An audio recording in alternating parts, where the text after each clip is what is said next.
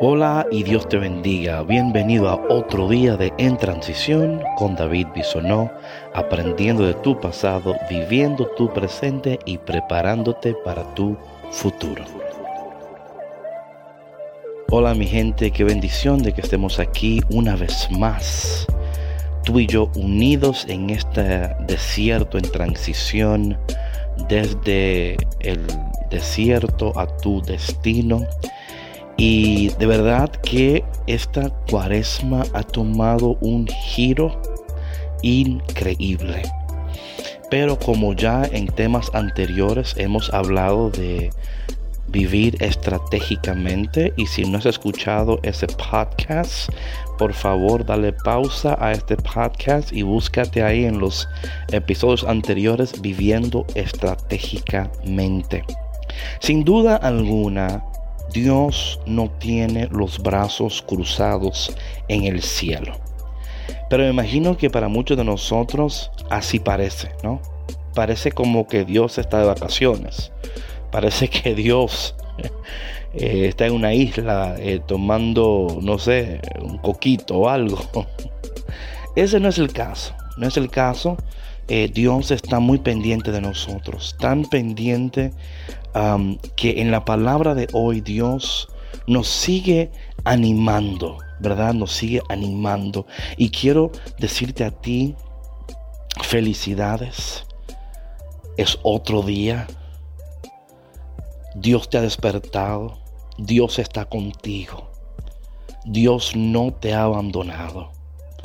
Y quiero que tú tomes un momento ahora mismo para reconocer que Dios está contigo. Que, quizás eh, no estás donde quieres estar, pero tampoco estás donde estabas.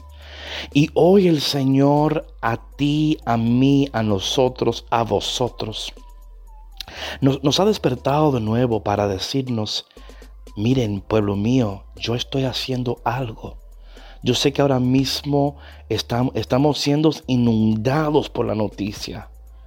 I mean, usted no puede ver el teléfono, todo lo que ve. Yo he optado literalmente, mis hermanos, he optado literalmente de no ver mi teléfono, mi celular, por lo menos una hora después de levantarme. Porque sé que voy a ser bombardeado entonces yo prefiero levantarme con la palabra de Dios, en la presencia de Dios, preparar mi corazón y mi mente para luego poder interactuar con el mundo. Y quizás este podcast pueda ser ese medio para ti, para que en las mañanas tú escuches el podcast, recibas la palabra que necesitas, la unción, la fuerza, el gozo, la esperanza y luego interactúes con los demás. Y vamos a, tomar este momento para entrar directamente en la palabra de hoy, la lectura de hoy, tomada del el libro de Isaías capítulo 65. Y oye esta preciosura de palabra con la cual Dios nos despierta en este día. Esto dice el Señor. Voy a crear un cielo nuevo y una tierra nueva mis hermanos, al escuchar eso, déme repetirlo. Voy a crear un cielo nuevo y una tierra nueva. ¿Qué es lo primero que tú sientes en tu corazón? Lo primero que yo siento en mi corazón es el Señor diciéndome, David, yo estoy actuando. Yo no estoy dormido. Yo no tengo los brazos cruzados en el cielo. Yo estoy haciendo algo en medio de todo esto que está sucediendo. Yo estoy haciendo algo. Y si mi hermano, si Dios está haciendo algo, todo lo que Dios hace es bueno. Todo lo que Dios hace es poderoso. Todo lo que Dios hace es lleno de amor, refleja su carácter, su persona. Dios está haciendo algo nuevo.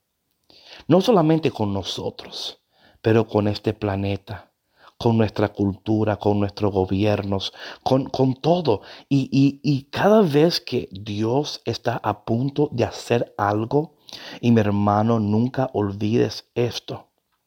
Cada vez que Dios está a punto de hacer algo, hay, hay, como, hay como un cambio en la atmósfera, algo sucede, hay una, una especie como casi de oposición, hay una especie de, de, de obstáculos para que no podamos recibir completamente lo que Dios quiere que recibamos y para que no podamos entrar porque si algo Dios está haciendo en estos tiempos es preparándonos a nosotros para entrar a nuestro destino. Y eso no, no es fácil. O sea, siempre hay contratiempos, hay obstáculos. Pero nosotros debemos de ver estos obstáculos y contratiempos como oportunidades que Dios nos regala para poder entrar más profundamente en su presencia, en su palabra. Vamos a seguir leyendo. Dice, voy a crear un cielo nuevo y una tierra nueva. Ya no recordaré lo pasado, lo olvidaré de corazón. Se llenarán ustedes de gozo y de perpetua alegría por lo que voy a crear esto es interesante, esto, la idea de que este gozo y esta alegría eh, son cosas que suceden aún antes de poseer, de ver lo que Dios está haciendo. Porque mi hermano, si somos sinceros, cualquiera puede estar contento y contenta después que ve la gloria. Pero podemos nosotros en estos momentos tener una actitud de gozo, de esperanza, en medio de todo lo que está sucediendo. Sigue diciendo la palabra, convertiré a Jerusalén en júbilo y a mi pueblo en alegría. Me alegraré por Jerusalén y me gozaré por mi pueblo. Ya no, se, ya no se oirán en ella gemidos ni llantos. Wow. El Señor está pendiente, ¿sí o no? Su palabra hoy nos declara que no solamente que Él está haciendo algo nuevo, pero lo que Él está haciendo va a ser causa de alegría, de gozo, que ya no se oirán los gemidos ni los llantos Dice, ya no habrá niños que vivan pocos días, ni viejos que no colmen sus años. Y al que no los alcance se le tendrá por maldito. Construirán casas y vivirán en ellas, plantarán villas y comerán sus frutos. Dios está prometiendo un tiempo venidero de prosperidad, de gozo, de alegría. Pero eso no quiere decir, mis hermanos, que hoy en este día tú no puedes vivir en ese gozo y en esa alegría. Tú puedes hoy vivir en ese gozo y alegría, aún en medio de todo lo que está ocurriendo, porque entendemos sin duda alguna que Dios está haciendo algo nuevo. Que Dios está haciendo algo increíble, que Él está poniendo todas las cosas en su lugar. Gracias Señor porque tú estás haciendo algo nuevo, porque tú estás poniendo todas las cosas en su lugar. Aún aquellas cosas que pensábamos que estaban en su lugar, el Señor nos irá revelando, nos irá mostrando las cosas en nuestras vidas que no estaban tan bien como pensábamos. El salmo responsorial de hoy es increíble y es tomado del Salmo 29. Dice, Te alabaré, Señor, eternamente. Te alabaré, Señor, eternamente. Te alabaré, Señor, pues no dejaste que se rieran de mí mis enemigos. Tú, Señor, me salvaste de la muerte y a punto de morir me revestiste. Te alabaré, Señor, eternamente. Alaben al Señor quienes lo aman. Den gracias a su nombre porque su ira dura un solo instante y su bondad toda la vida. El llanto nos visita por la tarde, por la mañana el júbilo. Te alabaré, Señor, eternamente. Escúchame, Señor, y compadécete. Señor, ven en mi ayuda. Convertiste mi duelo en alegría. Te alabaré por eso eternamente. Te alabaré, Señor, eternamente.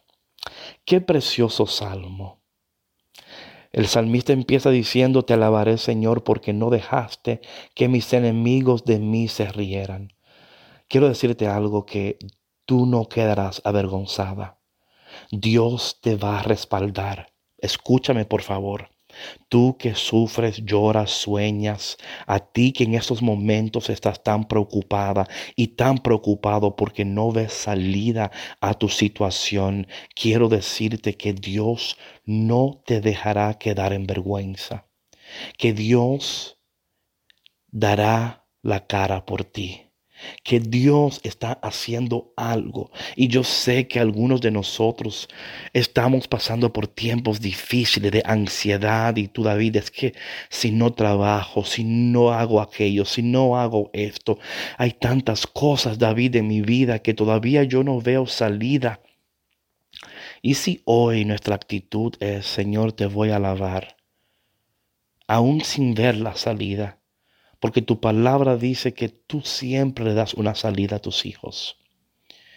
Quizás eso es lo que hoy, y esto lo he hablado tantas veces, pero en este salmo lo siento decirlo y repetirlo, tenemos que tener una actitud diferente alabarlo a Él y alabarlo en tu familia, con tus hijos, con tus hijas. Quizás ellos, ay mami, ¿cuándo va a terminar esto? Y ay, ¿cuándo va? Y usted dice, el Señor tiene todo en sus manos, pero mientras esperamos, vamos a alabarlo. Mientras esperamos, vamos a bendecirle. Mientras esperamos, vamos a ser, vamos a ser agradecidos con Dios. Vamos a alabar al Señor. ¿eh? El Evangelio de hoy es un Evangelio muy especial también.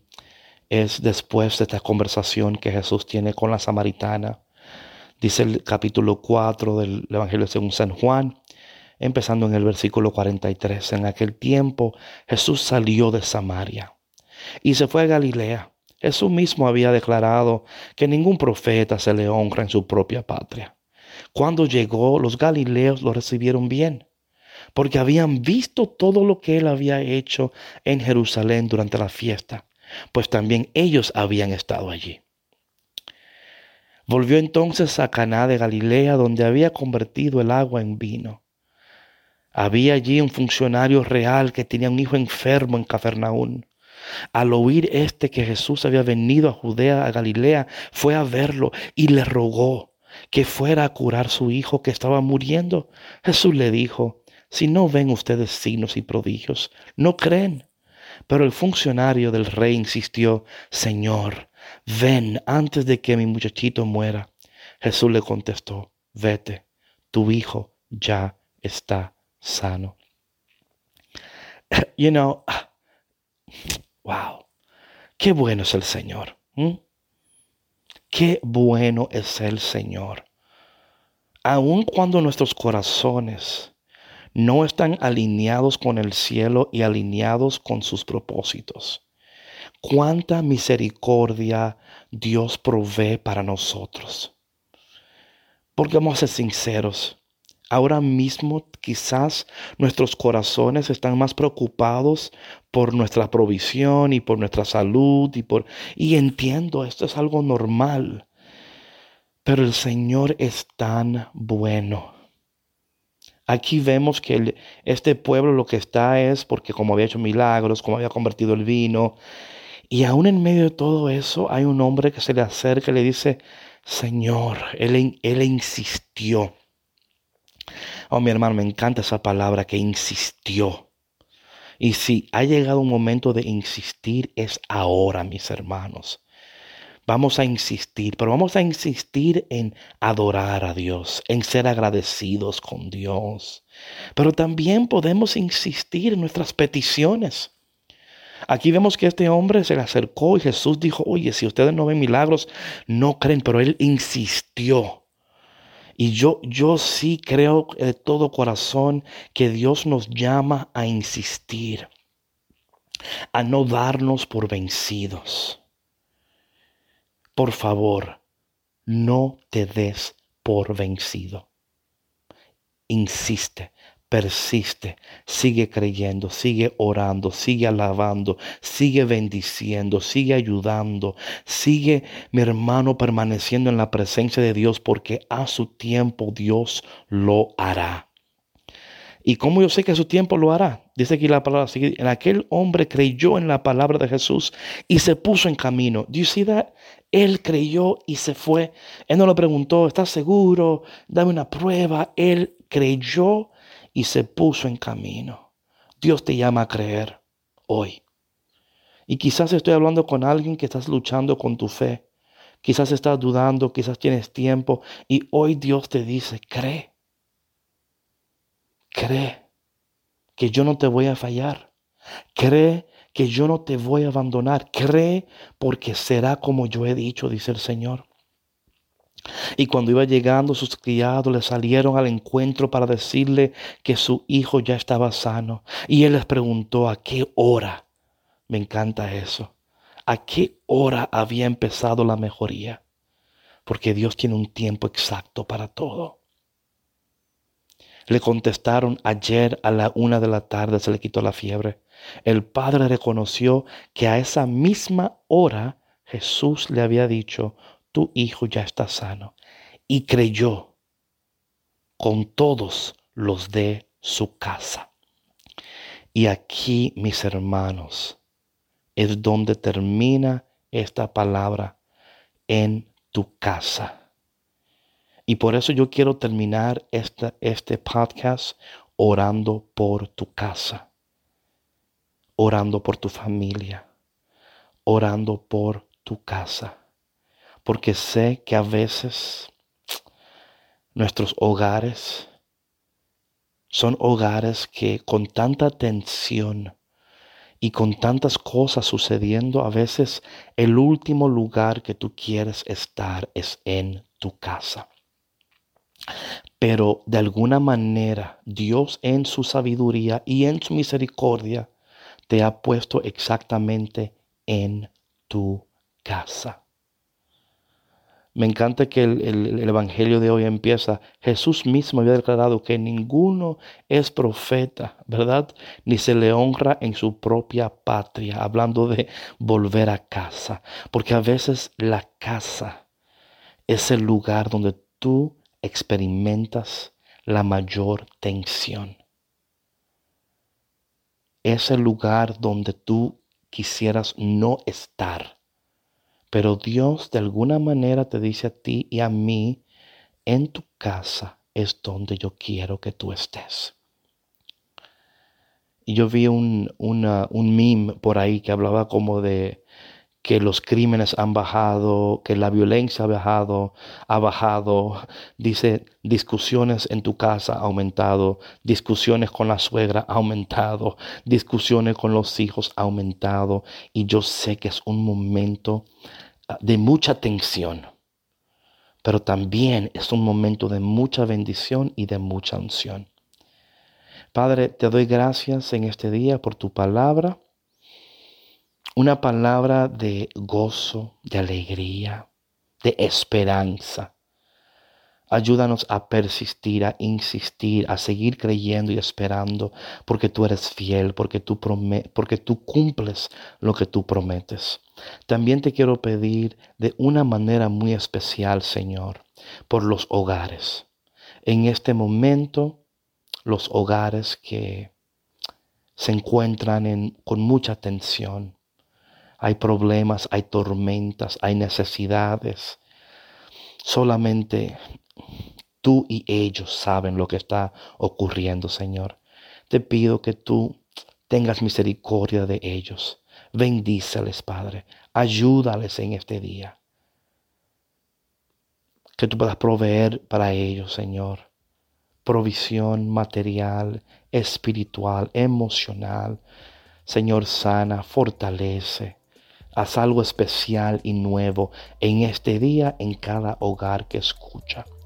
Y te pedimos esto en el dulce nombre de Jesús. Amén. Si tú y tu casa necesitan oración, por favor, envíanos un mensaje. Ahí en la página tenemos, uh, en las notas, tenemos el número de teléfono al cual tú puedes dejar un mensaje. También puedes ir a cafeconcristo.com y ahí también puedes enviarnos un correo. Nos encantaría escuchar de ti y orar por ti. Le queremos recordar que en estos días venideros tendré lives en la noche, estaremos orando por ti. Estamos lanzando un programa nuevo de Café con Cristo en YouTube. Es más, hoy mismo, sí, hoy mismo puedes ir a cafeconcristo.com y ahí puedes buscar la página de YouTube de Café con Cristo y hoy lanzamos el primer programa de Café con Cristo y no te lo puedes perder. Así es que en este tiempo donde estás en tu casa, nosotros aquí vamos a seguir eh, proveyendo para ti recursos para que tú puedas seguir creciendo en tu fe y seguir conectado con el Señor. Así que hoy lanzamos el nuevo programa de televisión Café con Cristo con David Bisonó y la patrona.